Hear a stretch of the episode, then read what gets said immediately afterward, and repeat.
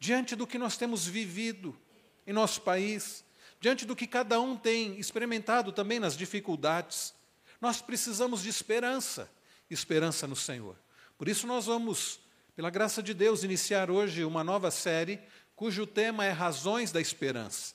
Nós vamos, nesses, hoje nos próximos domingos, se Deus assim permitir, pregar mensagens, textos bíblicos que nos trazem as razões da nossa esperança. Convido você a abrir sua Bíblia na primeira epístola de Paulo aos Tessalonicenses, primeira epístola aos Tessalonicenses, capítulo de número 4. Na primeira mensagem de hoje, nós aprenderemos sobre os fundamentos da nossa esperança. Uma mensagem que fala sobre a vinda de Cristo, a nossa ressurreição e a nossa vida eterna com o Senhor. E eu creio, meus irmãos, que aqui estão os principais motivos para termos esperança. Primeiro aos Tessalonicenses, capítulo 4.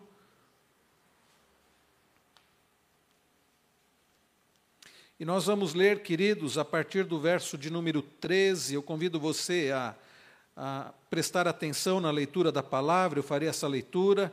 Primeiro aos Tessalonicenses, capítulo 4, a partir do verso de número 13 até o final do capítulo, até o verso 18 nos diz assim a palavra santa do Senhor: Não queremos, porém, irmãos, que sejais ignorantes com respeito aos que dormem, para não vos entristecerdes como os demais, que não têm esperança. Pois se cremos que Jesus morreu e ressuscitou, assim também Deus, mediante Jesus, trará em sua companhia os que dormem. Ora, Ainda vos declaramos por palavra do Senhor isto: nós, os vivos, os que ficarmos até a vinda do Senhor, de modo algum precederemos os que dormem. Porquanto o Senhor mesmo, dada a sua palavra de ordem, ouvida a voz do arcanjo e ressoada a trombeta de Deus, descerá dos céus, e os mortos em Cristo ressuscitarão primeiro. Depois nós, os vivos, os que ficarmos, seremos arrebatados juntamente com eles, entre nuvens, para o encontro do Senhor nos ares, e assim estaremos para sempre com o Senhor. Consolai-vos, pois, uns aos outros com estas palavras. Vamos orar mais uma vez? Peça ao Senhor agora que não permita que nada o atrapalhe de ouvir a pregação, a exposição da palavra do Senhor.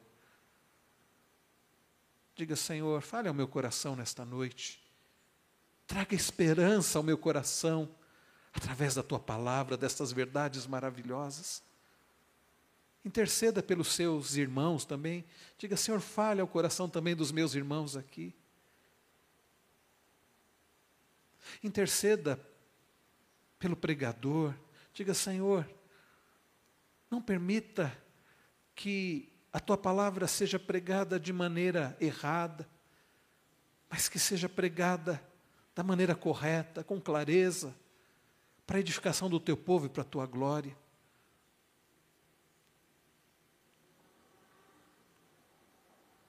Que o Senhor aplique agora aos nossos corações a Sua palavra. Em nome de Jesus. Amém. Ah, irmãos, a nossa sociedade, podemos dizer que ela está profundamente caracterizada pelo medo, pelo desespero. Quantas pessoas, não são poucas, quantas pessoas estão vivendo, enfrentando medo, enfrentando desespero, desesperança. Uma sociedade não muito diferente da nossa, é a sociedade norte-americana. Eu lia num livro, nesse livro aqui, Homens Aconselhando Homens, esse livro é de 2014, e o autor, Dr. John Street, com quem eu tive a oportunidade de, de ter aula na área de aconselhamento bíblico, ele cita alguns dados, são dados de 2012, vejam, são dados já antigos, não estão atualizados mas da sociedade também norte-americana. Mas para os irmãos terem uma ideia, nesses dados, ele menciona aqui dados do Instituto Nacional de Saúde Mental, lá dos Estados Unidos, que é, apontam para o fato de que 40 milhões de americanos adultos diziam sofrer de distúrbios de ansiedade. Isso nós estamos falando em 2012. 40 milhões de adultos dizendo sofrer do, de, de distúrbios de ansiedade. É aquela, a ansiedade não é uma preocupação normal, não. É aquela inquietação profunda que leva a pessoa a uma angústia e atrapalha o sono e atrapalha a vida da pessoa em tantos aspectos. A Fundação Americana de Prevenção ao Suicídio acrescenta que aproximadamente, isso em 2012, 19 milhões de americanos foram diagnosticados com depressão clínica. 19 milhões de pessoas com depressão clínica e que a cada dia mais de 100 pessoas tiravam a própria vida cometendo suicídio. E eu não pesquisei para ver esses dados atualizados hoje, mas eu vou fazer isso para uma das próximas mensagens, trazendo esses dados atualizados no nosso país. Mas fato é, meus irmãos, que o número de pessoas com transtornos na área de ansiedade, síndrome do pânico, depressão tem crescido assustadoramente. Adultos, jovens, adolescentes e tem se visto também crianças manifestando ansiedade e, e coisas do tipo. Então, meus irmãos queridos, é preciso constatar, e nós constatamos isso com facilidade, que a nossa sociedade tem sido caracterizada pelo medo e pelo desespero. Pessoas que não têm sabido lidar com a realidade, com os problemas do dia a dia, e diante de muitas pressões e dificuldades, muitas delas têm desenvolvido um verdadeiro, um verdadeiro medo, pânico, outras não sabendo lidar, estão dependentes até de medicação. Diante de tantas dificuldades e, acima de tudo, meus irmãos, a falta de esperança, muito, muito própria da nossa época, e não que seja algo apenas da nossa época, mas muito característica da nossa época, numa geração em que as pessoas não veem, não têm muita expectativa do amanhã. Eu não sei se você tem percebido isso. A sociedade em que nós vivemos, e basta você conversar com as pessoas ao seu redor, no seu trabalho, na sua vizinhança, seus familiares e quem sabe você mesmo. Pessoas que não têm muita expectativa para o amanhã. Pessoas que olham para esta vida na perspectiva desses anos que nós passaremos aqui nesse mundo, diante da realidade em que vivemos, diante dos acontecimentos que nós presenciamos todos os dias, como que nós presenciamos essa semana, o que nós vimos do, do Supremo Tribunal Federal e das consequências ah, daquela votação, diante, meus irmãos, da maldade dos nossos dias, diante de violência, diante de tantos problemas, pessoas que não têm visto perspectiva para o amanhã. Diferente do que nós cantamos ainda há pouco, porque ele vive, posso crer no amanhã, porque ele vive, temor não há. Pessoas cuja esperança de vida está baseada apenas neste mundo. E por e, por, uh, e mais triste ainda, se isso tem sido característica dessa sociedade, chamada, conhecida pelo pós-modernismo, que diz até que a esperança é algo relativo, mesmo aqueles que se dizem cristãos, têm desenvolvido tantas dessas chamadas fobias ditas por aí, por falta de confiança e esperança naquele que criou todas as coisas, naquele que sustenta todas as coisas, naquele que nos salvou, naquele que prometeu voltar para nos buscar. É por isso, meus irmãos, que eu entendo que é muito propício, necessário, falarmos sobre fundamentos da nossa esperança, razão da esperança, diante do que nós temos vivido, presenciado e experimentado. É, quando nós olhamos para a palavra do Senhor, o maravilhoso, e se você já leu a mensagem do boletim, a mensagem pastoral, o maravilhoso é saber que a esperança para nós não é uma fantasia, diferente de como é para o mundo. A esperança para o cristão, para aquele que crê no Senhor e pertence ao Senhor, não é algo tópico, não é algo fantasioso, é algo real, verdadeiro, é algo que pode ser experimentado hoje, por causa do que o Senhor fez, do que o Senhor faz e do que o Senhor fará. A esperança para nós, meus irmãos, é uma realidade.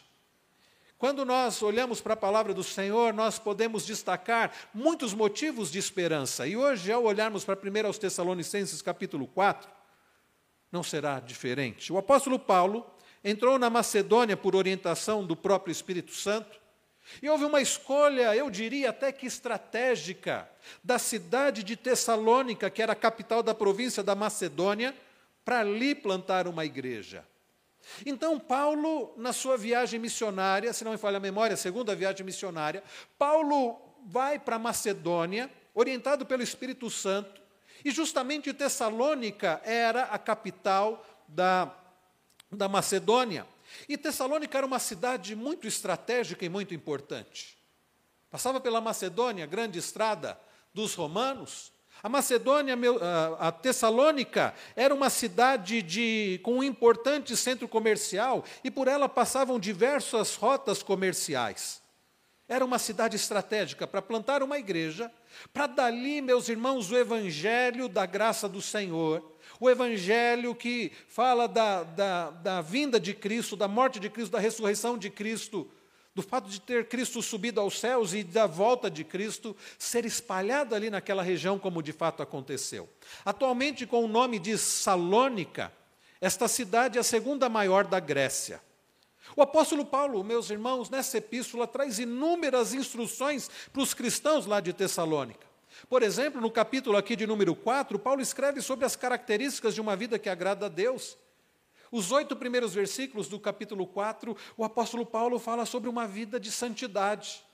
A igreja do Senhor Jesus Cristo, chamada pelo Senhor, separada por Deus, a nação santa, ela precisa viver sendo conformada à imagem de Cristo, vivendo em santidade, que é um processo, né? é, é, é algo, é, o processo de, na santificação é algo progressivo e é o Senhor agindo em nós, trabalhando em nós.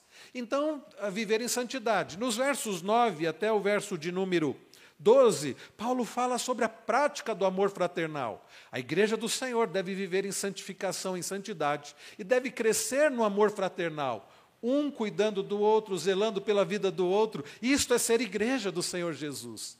E depois de falar sobre santidade, amor fraternal, Paulo então vai tratar de um outro ponto muito importante: fé amor, esperança.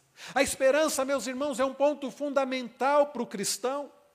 E quando nós pensamos em gente que passava perseguição, dificuldade, como é importante não apenas saber sobre a santificação, sobre o amor fraternal, mas como é importante saber sobre esperança. É possível a esperança num mundo como o nosso? Sim, é possível. E Paulo, meus irmãos, vai confortar, instruir, animar, aqueles irmãos, e é Deus fazendo isso através do apóstolo Paulo, ao trazer essas verdades maravilhosas, que vão dos versos 13 até o versículo 18, e depois continua pelo capítulo 5, falando, trazendo detalhes a respeito da vinda do Senhor. Irmãos queridos, vejam o que diz o apóstolo Paulo no verso de número 13.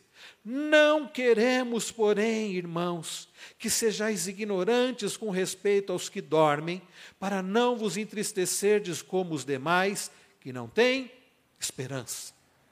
Vejam como Paulo começa essa sessão. Ele diz: Nós não queremos que vocês, é, por causa do não conhecimento, que sejais ignorantes com respeito aos que dormem. Ignorância com respeito aos que dormem. Ah, irmãos queridos, a ignorância pode ser algo terrível. Essa semana lá, participando da reunião do pequeno grupo lá no Luciano, nós estudando primeiro aos Coríntios, falávamos, o tema da lição era justamente sobre a, a comidas, comidas sacrificadas aos ídolos, e o apóstolo Paulo ensinando que nós devemos dar graças ao Senhor e comer, sem ficar perguntando de onde vem, e, e, alguém disse assim: é, de fato, às vezes a ignorância é uma bênção, porque quando a gente começa a pesquisar de onde vem determinado alimento, como é feito, alguém disse: olha, se a gente soubesse como determinados alimentos são feitos, a gente não comeria. E um irmão muito querido disse: a ignorância, nesse caso, é uma bênção, mas aqui nesse caso não é uma bênção. Com relação às coisas espirituais, a ignorância não é uma bênção. A falta de conhecimento das verdades bíblicas não é uma bênção. Pelo contrário, quantas pessoas, por não conhecerem as verdades do Senhor. Quantas pessoas, por não conhecerem a palavra do Senhor, vivem com falta de paz, com falta de alegria.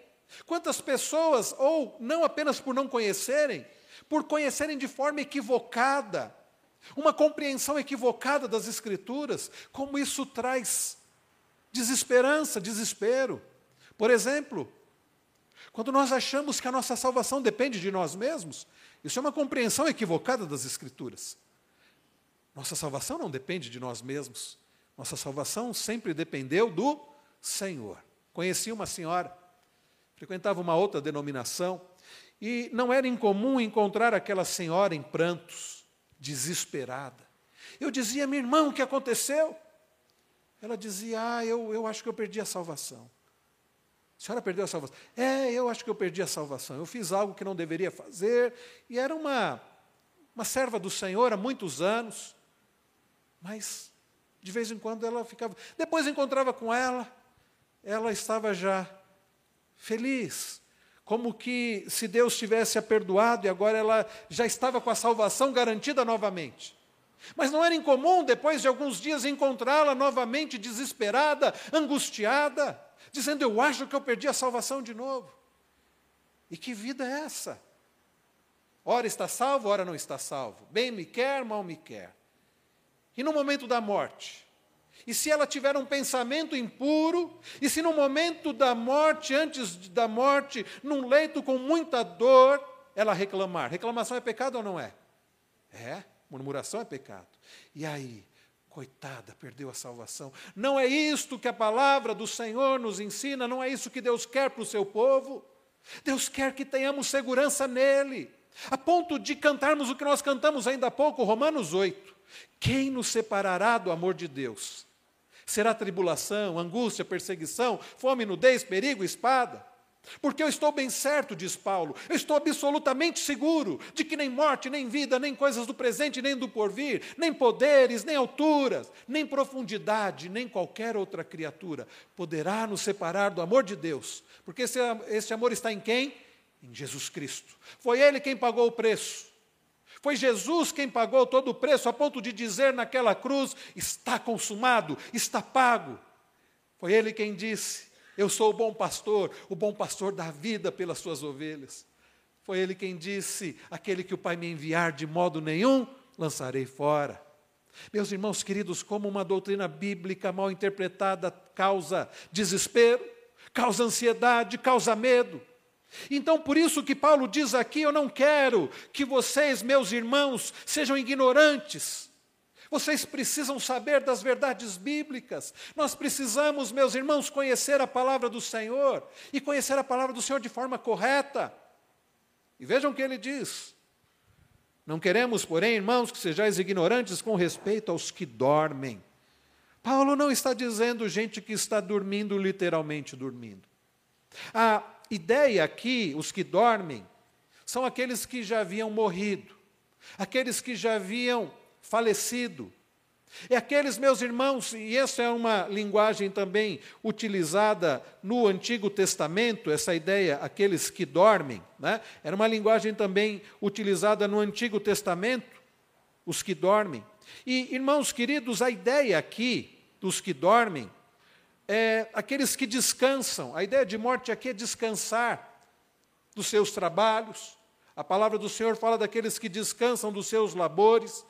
E lá em Mateus 27, 52, João 11, Atos 7, 1 Coríntios 7, muitos outros textos, meus irmãos, usam essa expressão, os que dormem. Então não pensem vocês que Paulo está falando literalmente quem está cochilando, quem está dormindo. Não podemos interpretar também figuradamente no sentido de que Paulo está falando de alguns que estão em descuido, não. A ideia aqui é aqueles que morreram. Não podemos interpretar também, meus irmãos, que a ideia aqui é de sono da alma. Tem alguns que, ao, ao lerem Paulo usando essa expressão, os que dormem, entendem que quando a pessoa morre, parte com Cristo, ela passa a ficar num estado de inconsciência. E até a ressurreição ela vai ficar ali dormindo, em estado de inconsciência. Não, meus irmãos, esse dorme não significa um estado de inconsciência da alma, do espírito, não. A ideia de dormir é a ideia de descansar, mas nós cremos, e, e, a Bíblia nos ensina assim, nós não temos tempo aqui para ler todos os textos, mas a Bíblia ensina que aqueles que morrem em Cristo imediatamente passam a gozar das bênçãos celestiais na presença do Senhor. Lembram-se de que um daqueles ladrões crucificado ao lado de Cristo disse assim: Mestre, lembra-te de mim quando entrares no teu reino. Senhor, lembra-te de mim quando entrares no teu reino. Qual foi a resposta do Senhor Jesus? Diante daquela confissão de alguém que reconhecia que Cristo era o Salvador, diante de alguém que reconhecia os próprios pecados, arrependido, Jesus olha para ele e diz assim: Hoje mesmo estarás comigo no paraíso. Então, meus irmãos, os que dormem sim são os que morreram, mas dormem não no sentido então de sono da alma, nós não cremos nisso, nós cremos que quem parte com o Senhor passa já a usufruir, a experimentar, a gozar das bênçãos da presença do Senhor, da realidade celestial. É, é um estado, esse nós chamamos de, na teologia, de estado intermediário entre a morte e a ressurreição ainda que seja um estado de gozo, de alegria, de felicidade, ainda é algo incompleto. Por quê? Porque a pessoa está separada ainda de si mesma. O corpo está onde? O corpo está na terra. A alma, o espírito sobe para o Senhor e passa a habitar com o Senhor, o que é maravilhoso mas ainda é algo é, é, é incompleto porque a, a, o corpo da pessoa está aqui. Mas um dia, e é o que Paulo vai trazer aqui, nós vamos aprender aqui, nós nos encontraremos conosco mesmo depois da morte, na ressurreição, o espírito que vai se encontrar com o corpo. Se é que quando Jesus voltar, nós já estivermos dormindo no Senhor, senão nosso corpo será transformado. Veremos isso daqui a pouco. O fato é, meus irmãos, que Paulo está dizendo: eu não quero que vocês sejam ignorantes com respeito àqueles que já morreram. O fato, queridos, é que os tessalonicenses haviam se convertido, haviam sido convertidos pelo Senhor há não muito tempo. A maioria deles era recém-convertidos. Como é que os pagãos, aqueles que não pertenciam ao Senhor, não confiavam no Senhor, lidavam com a morte? Sabe com, de que forma? Tristeza profunda, desespero. Para os pagãos, para aqueles que não confiavam no Senhor, e ainda é assim hoje, não havia esperança com relação ao futuro. Morreu, acabou. Agora pense comigo. Se para alguém a morte é o fim de todas as coisas, que desesperador é perder um ente querido, que desesperador é pensar a respeito da realidade da morte. Alguns dias nós tivemos no nosso país um feriado, dia de finados, onde as pessoas foram é, visitar os túmulos dos, dos entes queridos, daqueles que já morreram. E quantas pessoas, meus irmãos, estão em profundo luto, ainda que isso tenha acontecido há muito tempo, sabe por quê? Porque não tem esperança. E deixa eu dizer para você, a parte de Cristo do Evangelho, não há esperança para esta vida, não há esperança para, esta, uh, para a vida além destes poucos anos que a pessoa vive aqui. Diferentemente da nossa compreensão de que existe vida além desses poucos anos que vamos viver aqui, e é o que Paulo está dizendo. Paulo, meus irmãos, entendia que havia um risco muito grande daqueles nossos irmãos do passado lá de Tessalônica caírem no erro de encararem a morte como os pagãos. Já que eles eram novo, novos convertidos, não seria difícil eles lidarem com a questão da morte dos entes queridos como os pagãos lidam, com desespero, com medo, com verdadeira angústia, diferente daqueles que lidam com a morte na perspectiva de Cristo Jesus. Para os pagãos, e vamos pensar na época de Paulo, o pensamento grego era muito forte, muito influente naqueles dias. O dualismo grego, ou dualismo platônico, que dizia o seguinte: isso Platão, 400 anos antes de Cristo, o corpo, matéria, é ruim, é mal. A alma é boa. Então a alma é imortal. A alma continua, mas o corpo material é mal. Então o corpo. Então, no pensamento, no dualismo platônico, no, no dualismo da filosofia grega, dos filósofos gregos, o corpo não presta. Logo após a morte, acabou, acabou. Então, ainda que a alma continue, e, e há alguns problemas com relação a esse pensamento deles também, porque não é um pensamento como nós, como nós cremos, mas no pensamento deles não havia esperança, no final, nem para a alma e nem para o corpo. E o que vai ser da pessoa sem um corpo? A pessoa vai ser o que? Uma espécie de, de espírito, de fantasma para o resto da, da, da eternidade? Não, meus irmãos. Então, o pensamento do dualismo grego, muito presente naqueles dias e como é influente ainda hoje, tirava toda a esperança das pessoas com relação à vida eterna, com relação à ressurreição. Não havia esperança, e eu quero dizer para você que no mundo de hoje continua a mesma coisa. A parte do Evangelho, a parte de Cristo, não há esperança. Por que, que nós temos visto tanta gente angustiada, tanta gente desesperada, tanta gente dando cabo à própria vida, tanta gente se afundando em medicação, em drogas, em álcool? Quantos adolescentes e jovens procurando aproveitar o dia da melhor maneira possível, da maneira mais ah, que ele possa aproveitar, vivendo a filosofia do carpe diem, aproveite o dia? Quem assistiu aquele filme Sociedade dos Poetas Mortos deve se lembrar dessa frase. Carpe diem, aproveite o dia. Professor que dizia para os alunos: aproveite o dia. Quantos meus irmãos estão vivendo nessa filosofia de vida? Vamos curtir hoje, vamos aproveitar o máximo hoje, afinal de contas, nós não sabemos se haverá o amanhã. E o que é o amanhã? Para muitas pessoas, não é nada, porque não há esperança além desta vida. Mas Paulo vai dizer: Eu não quero que isso aconteça com vocês. Não sejam ignorantes com relação aos que dormem, aos que partiram e estão com o Senhor. Ele diz: Para não vos entristecer de como os demais que não têm esperança. Sim, irmãos queridos, os demais não têm esperança. Os demais não têm esperança porque não pertencem ao Senhor. Os demais não têm esperança porque não creem em Jesus. Os demais não têm esperança porque não creem na vida eterna, na ressurreição do corpo. Os demais não têm esperança porque, para a maioria, a esperança está em si mesmo, a esperança está nas coisas, nas pessoas, no governo, no time de futebol, seja lá no que for. E é uma esperança vazia, é uma esperança frágil, é uma esperança que se despedaça com facilidade, porque a esperança que não está em Cristo é uma esperança que não é verdadeira, não é duradoura, não é real. Mas nós não, diz Paulo. Vós, irmãos, não. E esta palavra é para nós hoje. E Paulo, então, meus irmãos, a partir daí, a partir do verso de número 14, Paulo vai trazer os fundamentos da esperança cristã.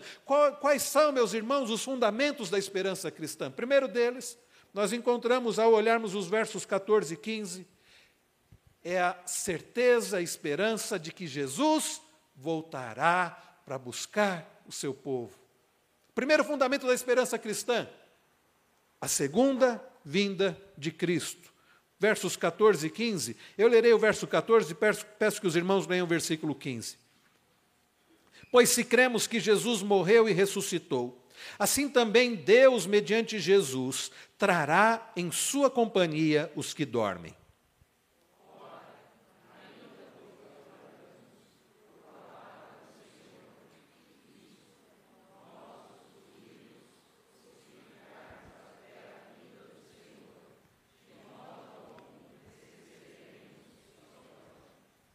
Isso, meus irmãos. Vejam que verdade maravilhosa.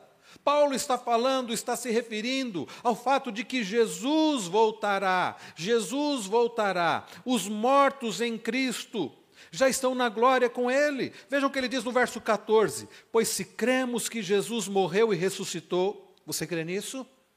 Nós precisamos crer nisso. Jesus morreu, é verdade, mas Jesus ressuscitou, Jesus venceu a morte, Ele é a primícia dos que dos que dormem, ele ressuscitou e ele então venceu a morte. E por causa da ressurreição de Cristo nós podemos ter esperança. Foi o que nós cantamos ainda há pouco. Porque ele vive, posso crer no amanhã. Porque ele vive, temor não há mais esperança. Porque eu bem sei, eu sei que a minha vida está nas mãos do meu Senhor, que vivo está. Jesus ressuscitou, esta é a boa notícia. Ah, irmãos, como nós celebramos tão pouco essa verdade.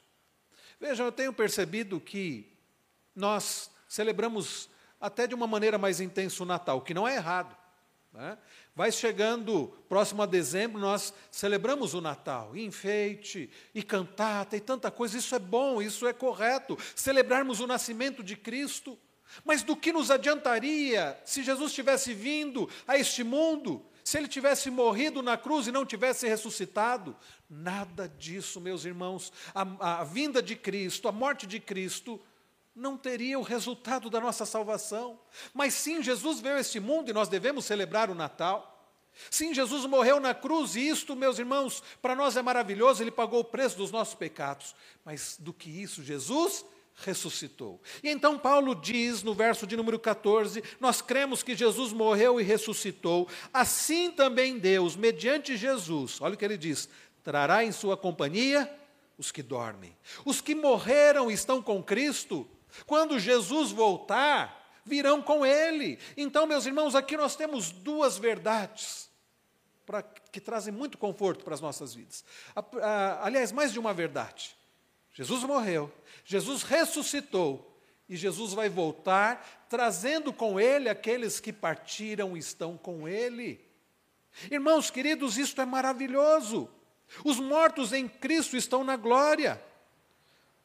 Reverendo Hernandes, num dos seus, no, comentando esse versículo, diz que um indivíduo abordou um pastor cuja esposa havia morrido e disse assim para ele: Eu soube que você perdeu a sua esposa, eu sinto muito. Ao que o pastor respondeu: Não, eu não a perdi. Você só você não perde uma coisa ou pessoa quando você sabe onde ela está. Eu sei onde ela está. Ela está com o Senhor Jesus nos céus. Eu não a perdi. Sim, meus irmãos, a esperança para nós, na morte dos nossos entes queridos que partem com o Senhor, porque nós não os perdemos, nós sabemos onde eles estão, eles estão gozando das bênçãos celestiais na presença do Senhor, as almas dos remidos estão reinando com Cristo no céu. Nós lemos isso em Apocalipse 20, versos 1 a 4. Os remidos não poderiam vir com Cristo se já não estivessem com Ele. Paulo diz que Jesus vai voltar e vai trazer aqueles que dormem, porque eles estão com Ele, voltarão com Cristo e serão e, e, e terão seu, os seus corpos terão seu corpo ressuscitado.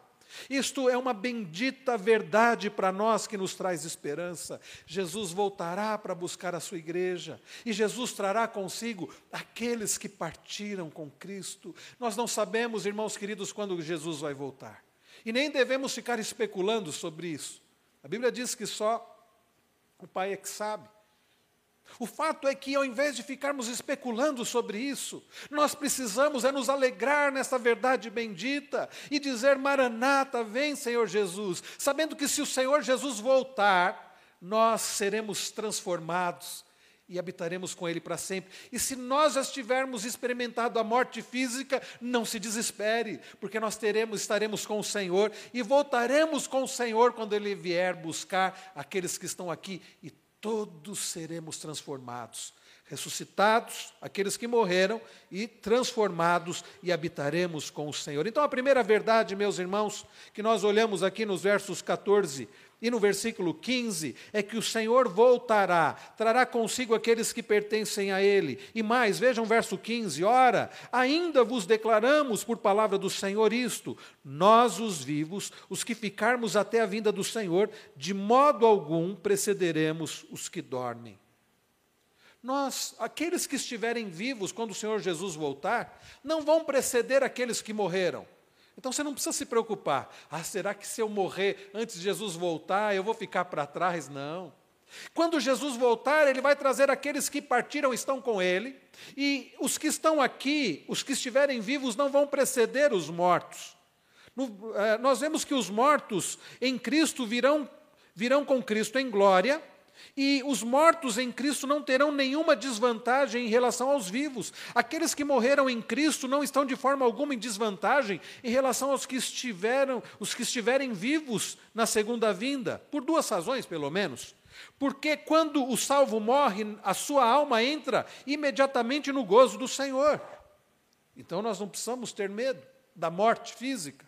E uma segunda razão é que quando Jesus voltar, os mortos em Cristo ressuscitarão antes dos vivos serem transformados. Os vivos serão transformados, terão um corpo transformado, mas antes, antes disso, os mortos ressuscitarão. Então é o que Paulo está dizendo aqui, nos ensinando aqui, meus irmãos queridos. Quando o apóstolo Paulo diz que os mortos em Cristo ressuscitarão primeiro, não é em relação aos outros mortos. Paulo não está comparando com outros mortos. Paulo está comparando, a comparação aqui de Paulo é os crentes que estarão vivos na volta de Cristo e os crentes que já tiverem morrido na volta de Cristo. É esta a comparação de Paulo. Os irmãos estão entendendo? Então, Paulo não está ensinando duas ressurreições. O texto aqui é uma, é uma instrução apostólica acerca da esperança cristã. Ele está trazendo uma palavra de consolo para os crentes em relação ao estado dos que morrem em Cristo. É por isso, meus irmãos, que fica evidente que ambos os grupos, aqueles que tiverem morrido, estiverem com o Senhor, e os sobreviventes são crentes. Paulo então não está traçando o contraste entre crentes e descrentes, mas dizendo que os crentes ressuscitam primeiro e os e, e, e, e aqueles que estiverem vivos e pertencem ao Senhor também serão transformados. Os irmãos estão entendendo? Que esperança maravilhosa! Jesus Cristo voltará. Que esperança maravilhosa para nós, meus irmãos. A primeira verdade, a segunda vinda de Cristo, a segunda vinda de Cristo. Mas há aqui, meus irmãos, para nós também uma segunda verdade maravilhosa, um segundo fundamento da nossa esperança. Jesus Cristo voltará, e além disso, a ressurreição dos mortos. Vejam, verso de número 16. Eu quero convidar os irmãos a lermos juntos o versículo de número 16, leiamos. Porquanto o Senhor mesmo, dada a sua palavra de ordem, ouvida a voz do arcanjo e ressoada a trombeta de Deus, descerá dos céus, e os mortos em Cristo ressuscitarão primeiro. Que coisa maravilhosa, meus irmãos. A morte a morte física não é um fim para aqueles que pertencem ao Senhor. Você crê nisso? Você e eu não precisamos temer a morte física, porque, como cantamos ainda há pouco, lembrando de Romanos 8, nem mesmo a morte poderá nos separar do amor de Deus que está em Jesus Cristo. Jesus Cristo vai voltar, isso é maravilhoso. E Jesus Cristo, ao voltar e trazer os seus, aqueles que tiverem morrido terão seu corpo ressuscitado. Irmãos queridos, a morte não é a última, não tem a última palavra. Porque nós, se, quando Jesus voltar, você não estiver mais vivo fisicamente, você pode ter uma certeza bendita: você terá o seu corpo ressuscitado. A nossa esperança é que ao partir nós já passamos a habitar com o Senhor, e como eu disse, a gozar das bênçãos da presença do Senhor nos céus, mas depois aquilo vai ser completo. Quando o Senhor ressuscitar os nossos corpos, isso se nós já tivermos morrido, senão vamos ser transformados. Mas se tivermos morrido, não se preocupe, porque nós vamos ter o nosso corpo ressuscitado. Esta, meus irmãos, é a esperança daqueles que pertencem ao Senhor. A doutrina da ressurreição era rejeitada pelos gregos, como eu disse. A ressurreição de Cristo é a garantia da nossa ressurreição. Ah, irmãos, quantas vezes nós ficamos com a falta de esperança, porque a nossa esperança em Cristo parece que é apenas nesta vida. Lembram-se do que Paulo escreve aos Coríntios, primeiro aos Coríntios, capítulo 15, quando Paulo está tratando de uma heresia que estava sendo ensinada na igreja de Corinto, que não haveria ressurreição no último dia. Paulo diz assim: ora, 1 aos Coríntios 15, versos 12 a 20, ele diz: Ora, se é correto pregar-se que Cristo ressuscitou dentre os mortos, como, pois, afirmam alguns dentre vós que não há ressurreição de mortos? Paulo está indignado com aquela, aquela, aquela heresia que estava sendo pregada naquela igreja. E Paulo diz: E se não há ressurreição de mortos, então Cristo não ressuscitou. E veja onde Paulo vai com a sua argumentação. E se Cristo não ressuscitou, é vã a nossa pregação, é vã a vossa fé, e somos tidos por falsas testemunhas de Deus, porque temos asseverado contra Deus que ele ressuscitou a Cristo, ao qual ele não ressuscitou. Diz Paulo, se é certo que os mortos não ressuscitam. E Paulo continua, porque se os mortos não ressuscitam, também Cristo não ressuscitou. E veja as consequências disso. Porque e se Cristo não ressuscitou, é vã a vossa fé. E olhe, e ainda permaneceis nos vossos pecados. E ainda mais, e é o que implicava aqui também aos Tessalonicenses, e os que dormiram em Cristo pereceram. Paulo está dizendo: se Cristo não ressuscitou, não haverá ressurreição, e quem morreu, acabou. Então, se fosse assim, os gregos teriam razão. Mas Paulo continua: se a nossa esperança em Cristo se limita apenas a esta vida, somos os mais infelizes de todos os homens. Irmãos queridos, nós podemos crer em muitas coisas do Evangelho, da palavra de Deus, mas se nós não crermos que Cristo ressuscitou, e não crermos que seremos ressuscitados, sabe no que, que vai desembocar isso? Nós vamos ser pessoas infelizes e sem esperança. Porque o que é a vida se a nossa vida vai acabar depois de alguns poucos anos que vivermos aqui? Mas sabe como Paulo termina essa sessão lá de 1 aos Coríntios? No verso de número 20 ele diz: Mas de fato, Cristo ressuscitou dentre os mortos, sendo ele as primícias dos que dormem. Paulo está dizendo porque Cristo ressuscitou, nós podemos ter a certeza de que nós seremos ressuscitados. Então, irmãos queridos, nós podemos dizer como Paulo: Porquanto para mim o viver é Cristo e o morrer é lucro. Filipenses 1, 21. Para nós, meus irmãos, o morrer não é o final. Para nós não é necessário desespero, não é necessário medo da morte, porque nós sabemos que se morrermos antes de Cristo voltar, nós iremos habitar com o Senhor e depois o Senhor nos trará quando Ele voltar e nós seremos ressuscitados, o nosso corpo será ressuscitado e a nossa alma, o nosso espírito vai se juntar com o nosso corpo ressuscitado, transformado e habitaremos com o Senhor para sempre. Você precisa ter esperança nisso. Pare de ficar agarrado a este mundo. Pare de ficar desesperado em adquirir coisas. Pare de colocar como principal objetivo da sua vida conforto. Primeiro, nós vamos viver pouco tempo aqui. Não precisa ir longe. Daqui 100 anos, não precisa ir longe. É menos do que isso, mas estou chutando um tempo maior. Daqui 100 anos, nenhum de nós estará vivo. Nenhum de nós. E a questão maior não é essa. A questão é onde nós estaremos. Se você tem esperança em Cristo Jesus, você pode ter a certeza de que você estará com o Senhor. E se Jesus voltar antes, que maravilhoso, nós nem iremos experimentar a morte física, teremos o nosso corpo transformado. Mas fato é, meus irmãos, que há bendita esperança e certeza da ressurreição e da vida eterna. Então, a primeira, o primeiro fundamento da nossa esperança é que Jesus vai voltar. Ele virá nos buscar, virá buscar a sua igreja. A segunda esperança é da ressurreição. Aqueles que tiverem morrido no Senhor serão ressuscitados. Mas sabe qual é o terceiro fundamento? É que a, é o arrebatamento. Verso de número 17.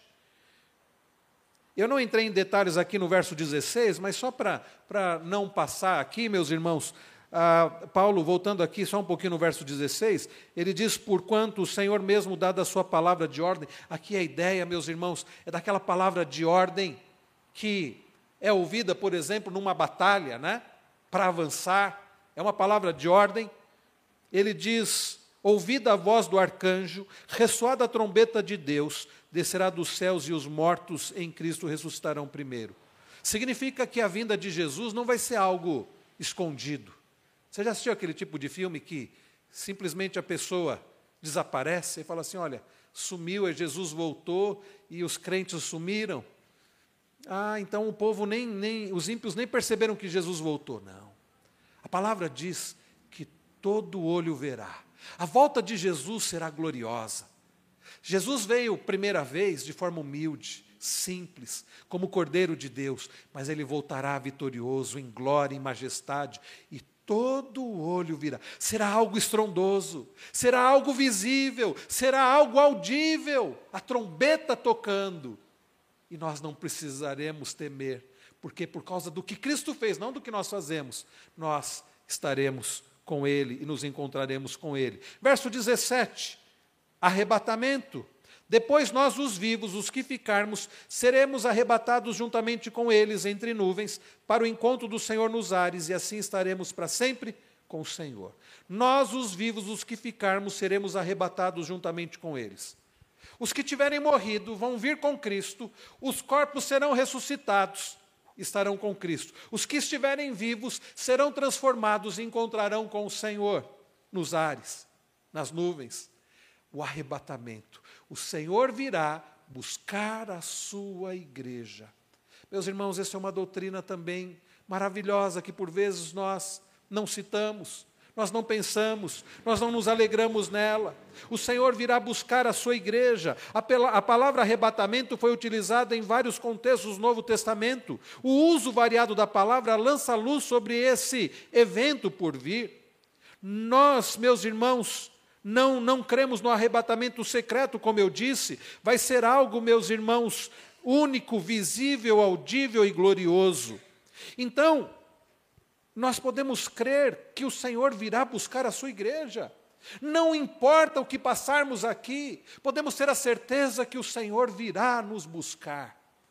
E sabe qual é a outra certeza que nós temos? Olha o que diz o final do versículo, verso de número 17: E assim estaremos para sempre com o Senhor. A última, nessa passagem aqui, o último fundamento da nossa esperança é a eternidade com o Senhor. Nós estaremos para sempre com o Senhor. Eu confesso aos irmãos que eu não tenho muita curiosidade quando estudo escatologia de ficar pensando, mas como é que vai ser? Vai poder comer na, na, no novo céus, nova terra? Como é que vai ser os detalhes? Sabe por quê, meus irmãos? Para mim basta saber que eu estarei para sempre com o Senhor. Os detalhes simplesmente para mim não importa. Só de saber que eu habitarei com o Senhor para todo sempre, como Davi termina o Salmo 23 e habitarei na casa do Senhor para todo sempre, para mim isso me basta. Nós precisamos, meus irmãos, ter esta certeza e nos alegrar nessa esperança. O Senhor ressuscitou. Jesus veio a este mundo, morreu e ressuscitou. Ele vai voltar. E ele vai voltar para buscar a sua igreja. Vai trazer aqueles que partiram estarão com ele. Estes terão um corpo ressuscitado. Aqueles que estiverem aqui serão transformados. E todos nós, os que voltarem com Cristo, os que serão transformados, vão se encontrar com o Senhor e vão habitar com o Senhor para todo o sempre. Eis aqui, meus irmãos, os fundamentos da nossa esperança. Nós habitaremos eternamente com o Senhor. Que coisa maravilhosa. Essas verdades precisam permear o nosso coração, precisam animar a nossa alma, precisam trazer coragem em meio aos sofrimentos. É isto, meus irmãos, essas verdades que podem nos trazer esperança. Não é o governo, não são as decisões dos juízes, não é, meus irmãos, a perspectiva do nosso país melhorar ou não, não é time de futebol, não são as outras pessoas, não é o fato se vamos ter saúde ou não, se vamos ter conforto ou não, mas é o fato que nós pertencemos ao Senhor. Ele voltará para nos buscar e nós habitaremos para todo sempre com Ele. E quando Jesus voltar, como diz Apocalipse 21, ele vai enxugar dos nossos olhos toda lágrima. E Ele vai fazer novas todas as coisas. E não haverá mais pranto, não haverá mais choro, não haverá mais luto, não haverá mais doença, morte. As primeiras coisas terão passado. E nós habitaremos com Ele e Ele conosco para todo sempre. Essas são, esses são os fundamentos para a nossa esperança. Verso de número 18, Paulo diz: Consolai-vos, pois, uns aos outros com essas palavras. É isso que nós precisamos fazer, meus irmãos. Diante das dificuldades, sabe o que você tem que dizer para o seu irmão que está passando dificuldade, perseguição? Não é falar para ele, não, tenha pensamento positivo. Acho que amanhã ou depois vai melhorar a coisa. Sabe como você deve consolar o seu irmão que está passando por perseguição? Jesus Cristo sabe o que você está passando. Jesus Cristo intercede por você. O Senhor voltará e o Senhor vai nos buscar e nós vamos um dia habitar com Ele. Sabe o que você pode dizer para a pessoa que está num leito de enfermidade, desenganada pelos médicos? É que a esperança para ela em Cristo Jesus para a vida eterna. Sabe o que nós devemos dizer para aqueles que estão enfrentando dificuldades, sofrimento com a família?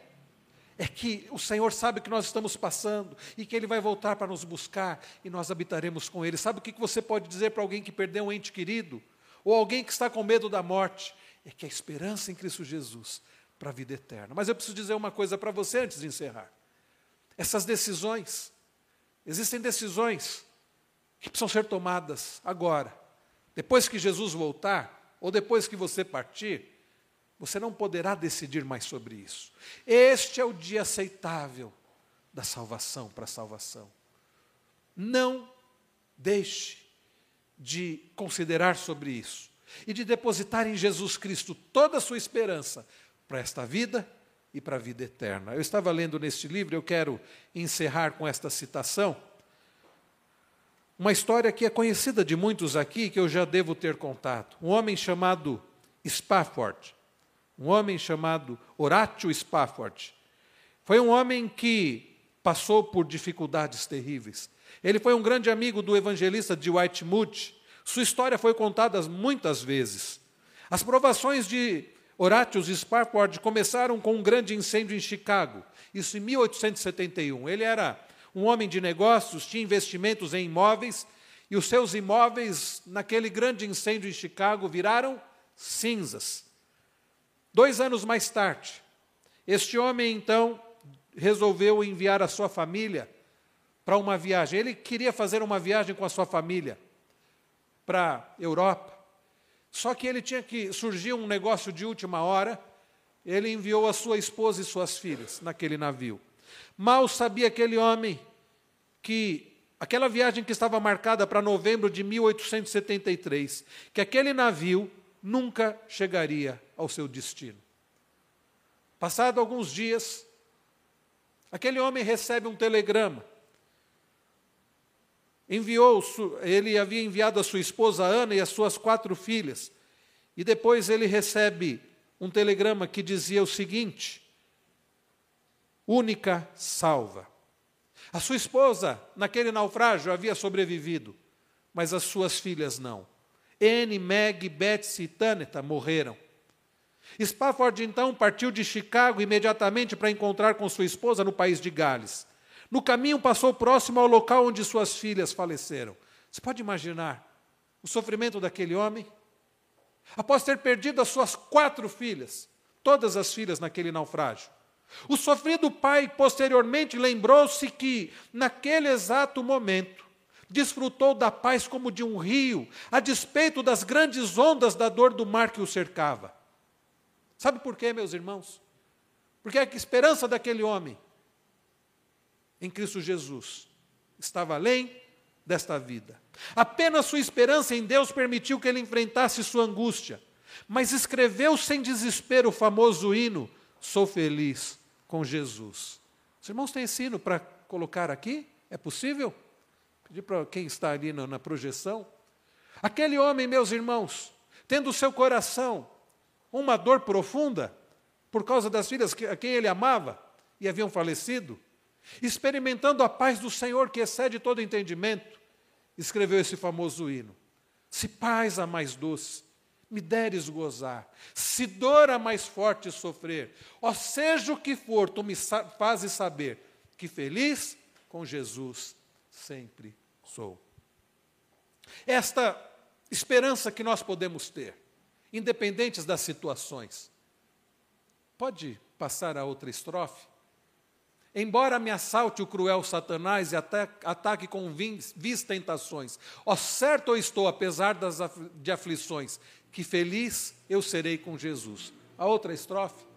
Meu triste pecado por meu Salvador foi pago de um, de um modo cabal. Valeu, meu Senhor, ao mercê sem igual. Sou feliz, graças dou a Jesus. E a última estrofe. A vinda eu anseio do meu Salvador. Em breve virá me levar ao céu onde eu vou para sempre morar, com remidos na luz do Senhor. Vamos colocar em pé aqueles que puderem. Vamos entoar esse hino. Se você entendeu essa mensagem, se sua esperança está em Cristo, você pode cantar com alegria que você é feliz, que você tem esperança em Jesus. Jesus.